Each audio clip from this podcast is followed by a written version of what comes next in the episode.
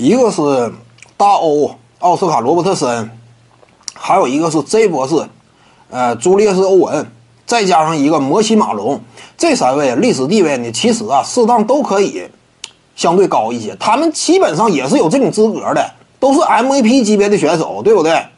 也都获得过总冠军，整体历史地位呢，不适合太低。你就这低的话，他俩他们仨呀，任何一位你说跌出前二十都夸张。而且呢，他们仨差不多，任何一位啊，也就是大欧大欧稍微矬一点，其他那两位这波是、朱列斯欧文以及摩西马龙，甚至有资格跻身前十。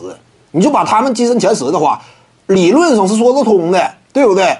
大欧呃，这个呃，摩西马龙手里三个常规赛 MVP，八十年代之前有一个，你就算说，呃，折算一下。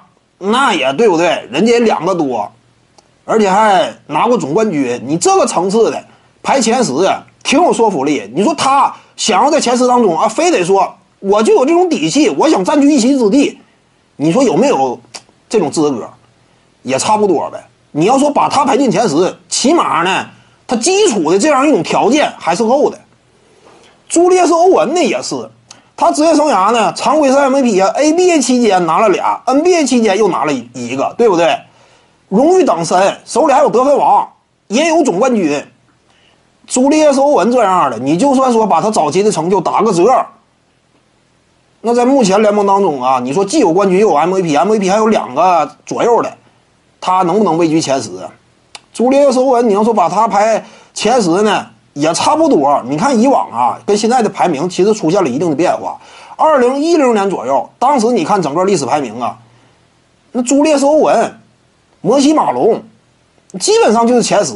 当然那会儿詹姆斯呢，他排位没有这么高。后来詹姆斯进去的话，呃，以及进行一系列的调整，有一些呃新的年轻球员的崛起，有一定的调整变化。但说明什么？他们这种基础资格还是有的。J 博士嘛，当时 ABA 联赛的头牌。呃，两个联赛合并之后，成就也极高，对不对？两手够硬。摩西马龙也是，所以他俩基本上都有基础的跻身前十的资格。各位观众要是有兴趣呢，可以搜索徐静宇微信公众号，咱们一块儿聊体育。中南体育独到见解就是语说体育，欢迎各位光临指导。